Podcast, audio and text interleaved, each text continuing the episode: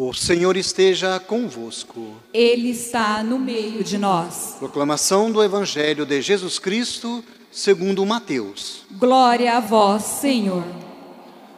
Naquele tempo, Jesus pôs-se a dizer: Eu te louvo, ó Pai, Senhor do céu e da terra, porque escondeste estas coisas aos sábios e entendidos e as revelaste aos pequeninos. Sim, Pai, porque assim foi do teu agrado. Tudo me foi entregue por meu Pai, e ninguém conhece o Filho senão o Pai, e ninguém conhece o Pai senão o Filho, e aquele a quem o Filho o quiser revelar. Vinde a mim, todos vós, que estáis cansados e fatigados sobre o peso dos vossos fardos, e eu vos darei descanso. Tomai sobre vós o meu jugo e aprendei de mim, porque sou manso e humilde de coração, e vós encontrareis descanso. Pois o meu jugo é suave e o meu fardo é leve. Palavra da salvação. Glória a vós, Senhor. Vós sois meu pastor, ó Senhor, nada me faltará se me conduzis. Irmãos e irmãs, mais uma vez estamos reunidos na casa do Pai. E com certeza é sempre uma alegria muito grande nós comungarmos da Sua palavra, ouvirmos mais os Seus ensinamentos para nos colocarmos à disposição de Deus, para bem trilharmos a nossa vida espiritual, para bem fazermos o papel de filhos adotivos do nosso Pai, nosso Deus, nosso Criador.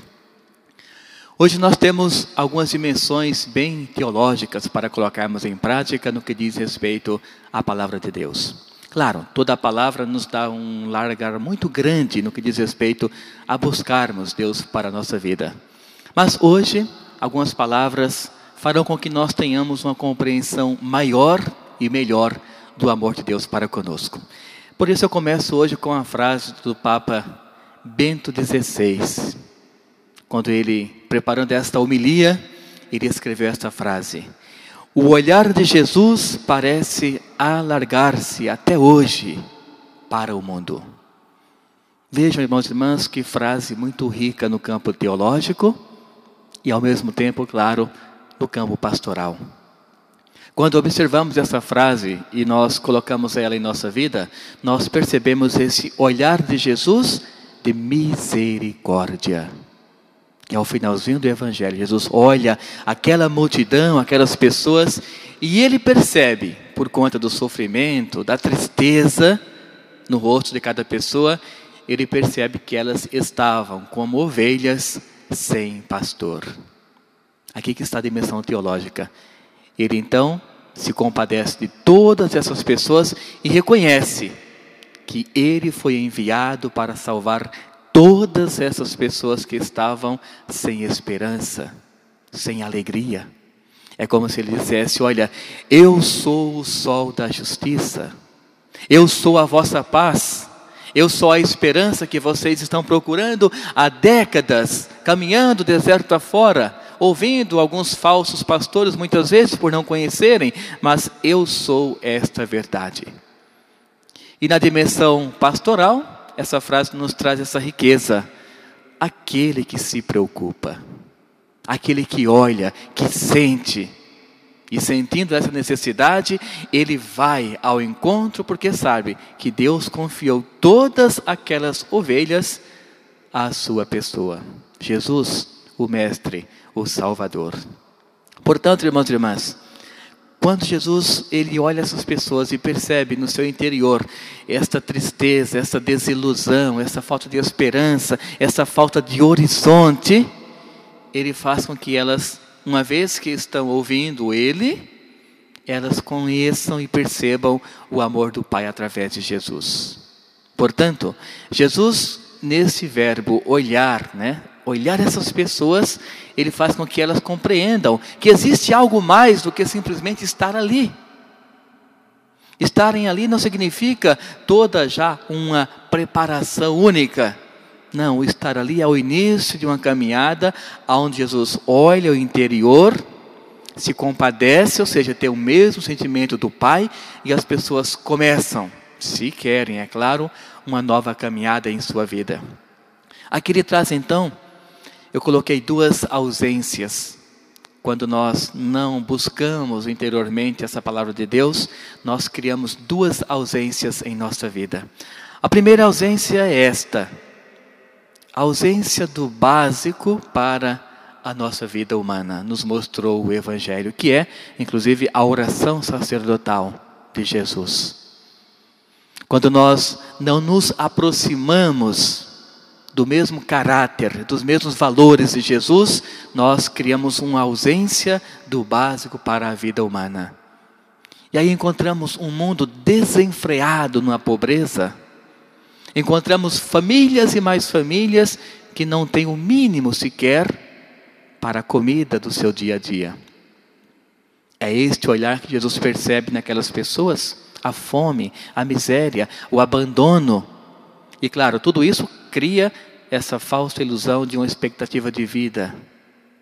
Mas somente quando a pessoa acredita naquele momento. No entanto, hoje Jesus olhou para todas elas e se elas compreenderem esse olhar, a riqueza espiritual significa que está se aproximando de cada uma delas. Mas a ausência é esta. Jesus olha e percebe que ali existem muitas pessoas vivenciando um mundo onde muitos não compreenderam qual é a mensagem dele, de Jesus, também qual é a mensagem do Pai. A outra ausência, a outra, aliás, ausência é esta: a ausência de uma vida, um sentido na vida espiritual, na existencial, aliás, a sua vida existencial. O que é isto? É nós fazemos as perguntas básicas que a filosofia nos pede. Quem sou eu? Por que estou aqui? Por que existo? Para onde vou? Então Jesus olha também para nós hoje, conforme o Papa Bento XVI disse na sua primeira frase hoje, ele olha para nós e percebe que algumas pessoas não têm esta ausência da fome do dia a dia, a, a, a comida em si, mas existe uma fome muito grande dentro de cada pessoa que esta fome sem o sentido de viver. Conhecem Deus, conhecem a Sua palavra, sabem qual é o seu caminho, mas muitas vezes a petulância de uma vida onde Ele quer ser o centro de tudo, não deixa essa pessoa se aproximar. Esta fome, irmãos e irmãs, esta ausência de Deus também mata. É o egoísmo, é a falta de reconhecer que Deus é o Criador de todas as coisas. Esta fome, ela é tão drástica quanto a fome literal, que é a falta de comida. Portanto, Jesus vem dizer para todos: Olha, eu sou o caminho, a verdade e a vida, não existe outro caminho. Mas muitos ainda querem seguir o caminho que, ele mesmo, que eles mesmos criaram. Jesus vem dizer: Eu sou a verdade, eu sou a luz mas muitos ainda insistem em alimentar. Não, a luz sou eu mesmo que crio, a luz é a minha autossuficiência, é a minha inteligência, é tudo aquilo que eu sou, porque eu criei, eu trabalhei para chegar até este ponto. Essa fome também é muito drástica quando a humanidade começa a querer buscar somente ela, porque deixa de lado toda a perspectiva do Pai, do Criador. Portanto, irmãos e irmãs, quando nós buscamos somente o ter, sem compreendermos a mensagem principal de Deus, que é sermos, nós estamos alimentando estas duas ausências. A ausência literal da fome, a falta de comida, mas também a ausência da falta de um caráter espiritual, de reconhecer Deus como única fonte de toda a nossa existência. Portanto, para essa perspectiva humana, Deus tem um olhar especial. Envia o seu filho, que está dentro, é claro, dessa perspectiva do Evangelho de hoje, o olhar de Jesus para os que sofrem. Neste olhar de Jesus, muitos acham, muitos pensam que ele vem para condenar. Não, de forma alguma. Nossas atitudes nós as criamos. Os resultados de, os resultados que elas trazem para nós, nós devemos viver, passar por elas também. Não é julgamento do Filho do Homem de forma alguma. Ao contrário, o que ele vem dizer para nós hoje? Eu tenho um julgamento suave. O meu fardo ele não é pesado como que muitos colocam em vossas costas. Ao contrário, o meu fardo é de justiça, é de paz, é de liberdade. Tornar a pessoa capaz de conhecer Deus, e Deus é amor, Deus é liberdade, não imposta, mas a liberdade que realmente nos deixa livres para buscarmos o caminho de Deus no nosso dia a dia. Portanto, o meu jugo é leve, perdão, o meu jugo é suave e o meu fardo é leve. Inclusive, quando nós buscamos né, numa, numa espreitar melhor esta palavra, o meu jugo, nós sabemos que o antônimo de jugo vai sempre significar desconsiderar. É como que Jesus falasse para nós: olha, eu conheço o seu erro, ele é grande, mas diante do amor de Deus, eu desconsidero esse seu erro, porque eu sei que você é capaz de passar por cima dele e buscar a presença de Deus na sua vida. Então o jugo ele é suave, ele é leve, ele é compatível com o que nós somos, frágeis por natureza, mas pessoas que estão sempre buscando de uma maneira ou de outra esse reconhecimento que Deus é a nossa fonte, Deus é o nosso caminho. Portanto, aqui nasce a lei do amor. Aqui nasce a lei para a vida. Aqui nasce também o amor fraterno, ou seja, o amor para com o próximo. E este amor fraterno, irmãos e irmãs, ele é tão audacioso, porque vem do próprio Pai, é claro, ele faz com que as pessoas, nós no plano humano, não consigamos entendê-lo por completo, de tão audaz que ele é. Mas ele traz para nós duas grandes certezas também. A primeira é que este amor fraterno, ele alivia a dor humana. Olha aqui, voltando ao primeiro olhar de Jesus que o Papa Bento nos referiu nesta homilia de hoje também. Se referindo ao amor de Deus para com todos nós. Ele fala que quando nós compreendemos o amor fraterno, automaticamente nós estamos compreendendo o Filho do Homem em nosso meio. Portanto, isso significa um mundo sem desigualdade. Claro, não existe o um mundo supra é perfeito, não é nessa dimensão que eu me refiro, claro, mas existe um mundo onde as pessoas podem simplesmente colocar em prática no seu dia a dia a vontade de Deus. E aos poucos tudo vai sendo diferente. Aqueles que muito têm podem muito bem ver o sofrimento do outro, a necessidade do outro, na dimensão humana, aqui vai entrar um pouco o conceito da primeira leitura, quando Paulo fala: não vivermos da carne, mas sim do espírito, alimentarmos as obras de Deus. Então a partilha cai exatamente nesse conceito paulino de não buscarmos as coisas da carne, ou seja, as coisas do mundo, as coisas passageiras que não têm um sentido para a vida eterna mas buscarmos intensamente o que nos eleva à dimensão da vida eterna. E ao mesmo tempo, quando ele fala do amor fraterno, ele diz que este amor é capaz também de saciar todo o vazio do homem.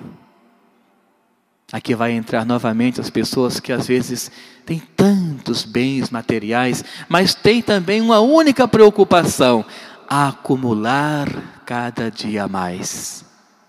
Portanto, nesse conceito, Deus não condena a riqueza de forma alguma. Mas ele condena o quê? Essa capacidade que o homem tem de acumular. Aquilo que não necessita e querer mais e mais e ter o excesso. Por isso que ele orienta os apóstolos, né? Não levem duas túnicas, não levem duas sandálias. Não precisarão.